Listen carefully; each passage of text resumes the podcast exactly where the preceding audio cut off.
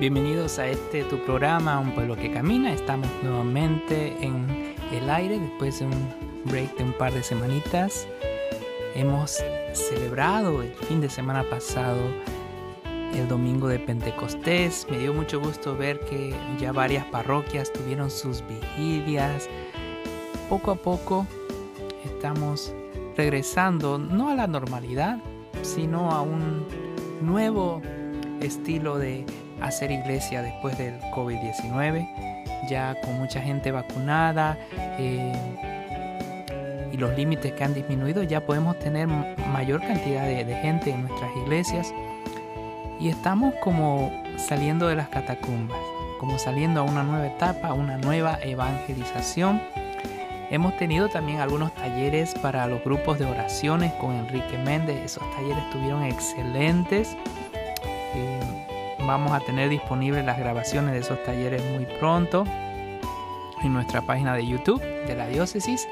Así que eh, muchas bendiciones para todos. Tenemos eventos que se aproximan. Simplemente mantengámonos caminando con esperanza. Obviamente sigamos teniendo precaución. Si algo hemos aprendido de esta pandemia es que debemos lavarnos las manos, debemos cuidarnos y eso tal vez nos ayude en el futuro a enfermarnos menos, ¿verdad? Pero tampoco podemos andar súper temerosos encerrados en una cueva, ¿no? Estamos comenzando a vivir nuevamente, comenzando a, hacer iglesia, participar en comunidad y esperamos que esta semana que viene, la Santísima Trinidad, la semana siguiente Corpus Christi y este verano, que podamos poco a poco salir y compartir en comunidad y en familia. Bienvenidos una vez más.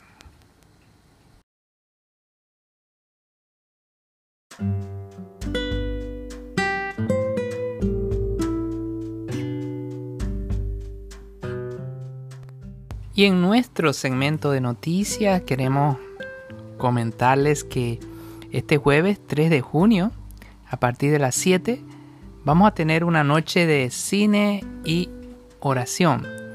Vamos a estar mostrando completamente en español la película Resucitado, que es una película que narra la épica historia de la resurrección de nuestro Señor Jesucristo y las semanas siguientes a través de la vista de los ojos incrédulos de Clavio, un alto rango del tribuno militar romano.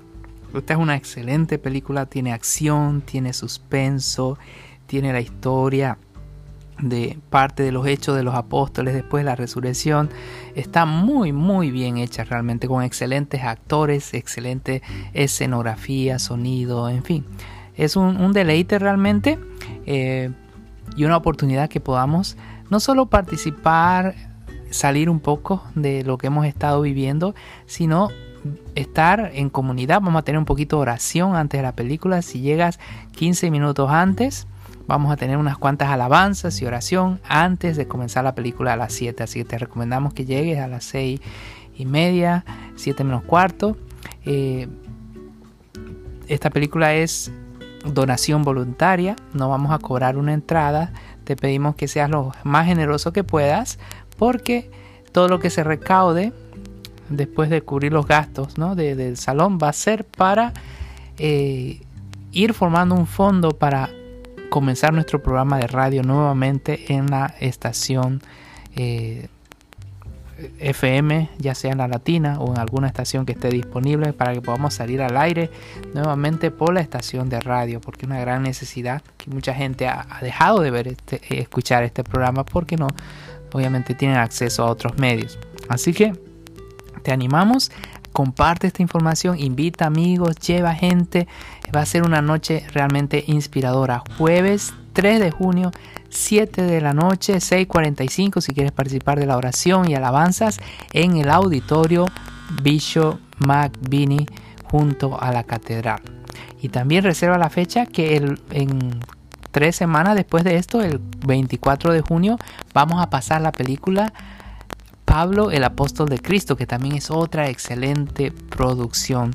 Y vamos a tratar de tener una noche al mes en que podamos tener una noche de alabanza con una película de alta calidad. Estamos tratando de conseguir los permisos también para pasar tal vez en julio o agosto la nueva película de Fátima que acaba de salir. Así que pasa la voz, eh, comparte, trae amistades y ayúdanos a recaudar fondos para comenzar nuevamente nuestro programa Un pueblo que camina en la estación de radio. Eh, también queremos felicitar y, dar oraciones por el nuevo reverendo Daniel Mahoney, quien eh, será ordenado el 5 de junio a las 10 de la mañana como un nuevo sacerdote para Cristo. De hecho, te invitamos, si estás disponible, asiste a la catedral el 5 de junio a las 10 de la mañana para la ordenación del reverendo Daniel Mahoney, un nuevo sacerdote para la diócesis de Providence. Muy bien, eh, también te invitamos a checar nuestra página de Facebook donde encontrarás otra información sobre los fondos de asistencia de la Cabrini Fund, el campamento verano Madero Hope también. Eh, o puedes ir a la página de internet maderohope.com para el campamento verano para los niños. Y finalmente, si no has contribuido a tu campaña anual de caridades católicas, te pedimos que, que lo hagas si puedes hacerlo electrónicamente y también contribuir a tu parroquia, es la mejor manera de hacerlo. Pon en tu presupuesto y contribuye no solo con tu tiempo, con tus talentos y también con tu tesoro, que Dios te va a multiplicar siendo por uno las bendiciones por tu generosidad y por lo que tú haces. Así que vamos a pasar a un segmento musical y continuamos con el Evangelio de este fin de semana.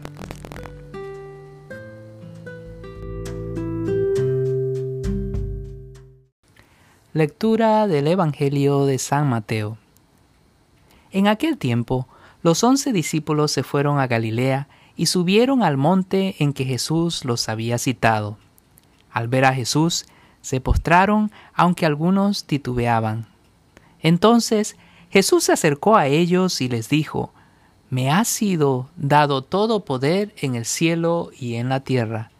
Vayan pues y enseñen a todas las naciones, bautizándolas en el nombre del Padre y del Hijo y del Espíritu Santo, y enséñenles a cumplir todo cuanto yo les he mandado, y sepan que yo estaré con ustedes todos los días hasta el fin del mundo. Palabra de Dios. Gloria a ti, Señor Jesús. Hace más de 25 años, allá por el año 1993, yo era una persona relativamente tímida, callada. Estaba trabajando en una factoría, estudiando en la universidad en las noches, ya con un hijo nacido y un bebé en camino. Cuando me invitaron a hacer un seminario de vida en el Espíritu, en inglés.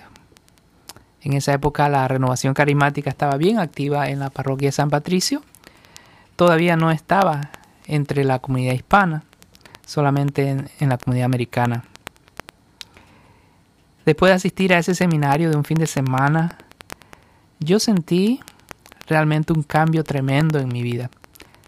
Por primera vez pude experimentar el amor de Dios en mi propia vida pude sentir ese Espíritu Santo llenándome con ese fuego de, su amor y poder entender que Dios está vivo, Dios está presente. No es un cuento de hadas, no es un libro antiguo del cual leemos por leer o por tradición, sino que Dios se puede hacer presente en tu vida si tú abres tu corazón. Recuerdo que en esa época uno de los maestros que está eh, en paz descanse, Bob, me dijo que él tuvo una visión de mí enfrente de muchas personas cantando y alabando, con, con muchas, muchas personas.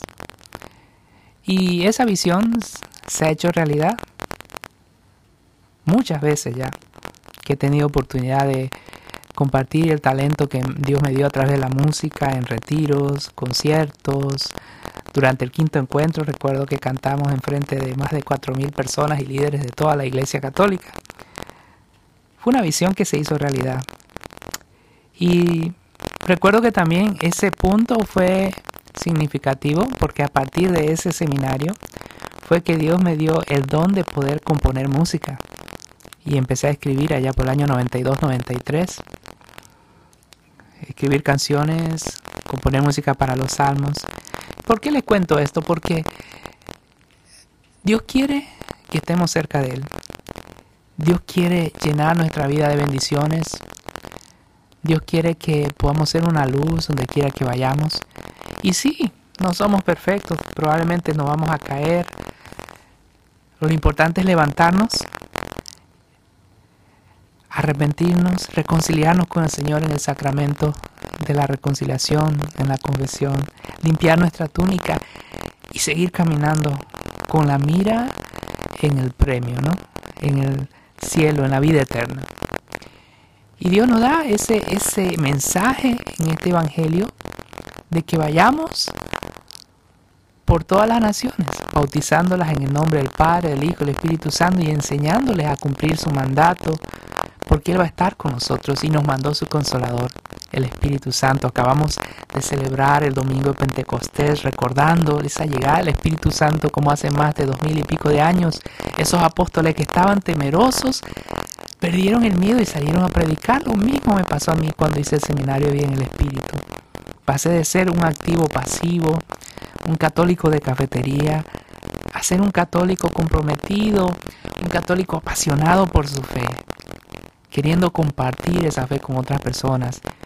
Y ese es el deseo que tengo y la esperanza para todos ustedes, queridos hermanos, que podamos acercarnos a Dios.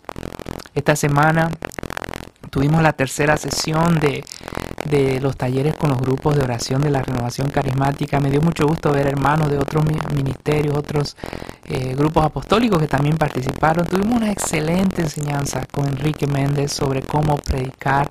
Y algo que él recalcó muy importante es cómo necesitamos estar organizados y cómo necesitamos formarnos.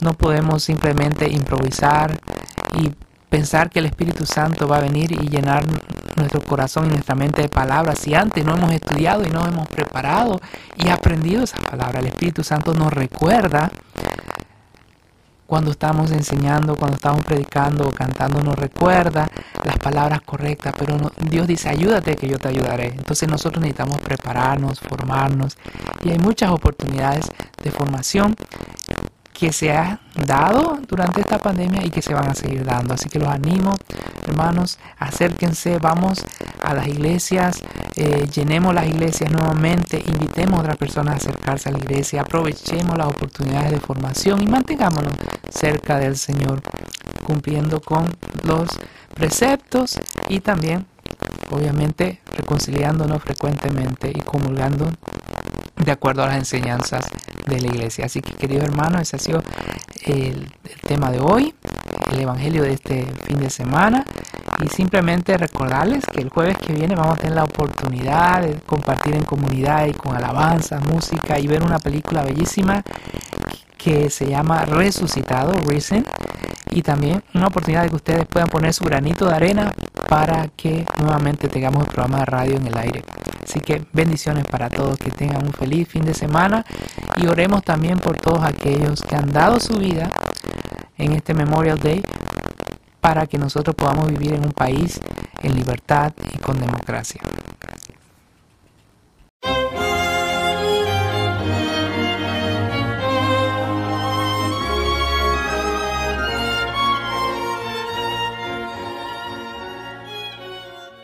Hoy 24 de mayo la Iglesia celebra la fiesta de María Auxiliadora. El primero que llamó a la Virgen María con el título de Auxiliadora fue San Juan Crisóstomo en el año 345. Él le decía a la Virgen, Tú María eres auxilio potentísimo de Dios. San Juan Damasceno, 400 años después, fue el primero en propagar la jaculatoria. María Auxiliadora, rogad por nosotros. En el año 1572, el Papa San Pío V ordenó que en todo el mundo católico se rezara la letanía de María Auxiliadora, rogad por nosotros, pues por intercesión de la Virgen, la cristiandad se había librado milagrosamente de una invasión musulmana en el famoso combate de Lepanto donde ante una fuerza inmensamente superior, la flota cristiana destruyó totalmente a la de los seguidores de Mahoma. En adelante los cristianos invocarán a María Auxiliadora cuando estén amenazados por los enemigos de la fe. Así sucedió en 1600, cuando los católicos del sur de Alemania lograron detener la invasión protestante o también cuando en 1683 los católicos lograron vencer a los musulmanes que habían logrado invadir Europa penetrando hasta Viena. La fecha que hoy celebramos se la debemos a la gratitud del Papa Pío VII, quien estando prisionero por órdenes de Napoleón prometió a la Virgen que el día que retornara a Roma lo declararía como fiesta de María Auxiliadora.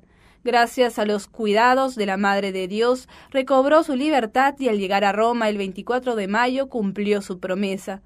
Pero es sin duda el fundador de los salesianos quien más contribuyó a la difusión de esta advocación. En 1860 la Virgen se aparece a San Juan Bosco y le dice que quiere ser honrada con el título de auxiliadora y le señala el sitio para que le construya en Turín, Italia, un templo empezó la obra del templo con sus tres monedas de veinte centavos cada una, pero fueron tantos y tan grandes los milagros que María Auxiliadora empezó a obtener a favor de sus devotos, que en solo cuatro años estuvo terminada la gran basílica. El santo solía decir cada ladrillo de este templo corresponde a un milagro de la Santísima Virgen. Desde aquel santuario comienza a extenderse por el mundo la devoción a María bajo el título de auxiliadora de los cristianos. Hoy salesianos y salesianas, fieles al espíritu de su fundador y a través de las diversas obras que llevan adelante, siguen proponiendo como ejemplo, amparo y estímulo en la evangelización de los pobres el auxilio que viene de Santa María.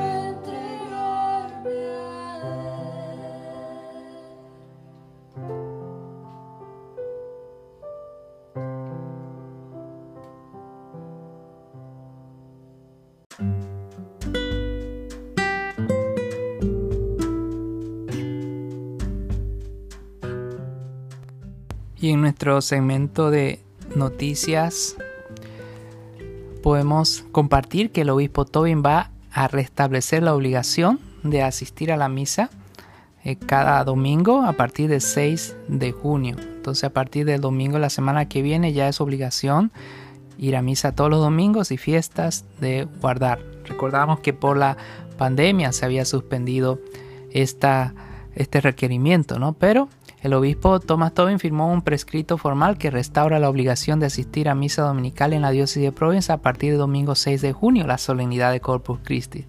En una carta pastoral del 13 de mayo a los fieles de la diócesis, el obispo dio la bienvenida a los fieles de regreso a la iglesia.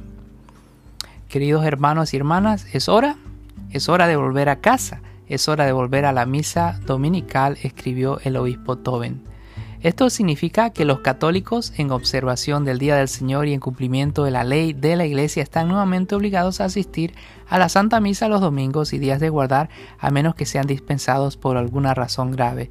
Y como siempre, los católicos son dispensados de la obligación dominical por otras razones graves como enfermedad, cuidado de enfermos, obligaciones inevitables de su empleo y viajes que interrumpen sus horarios, dijo el obispo Tobe.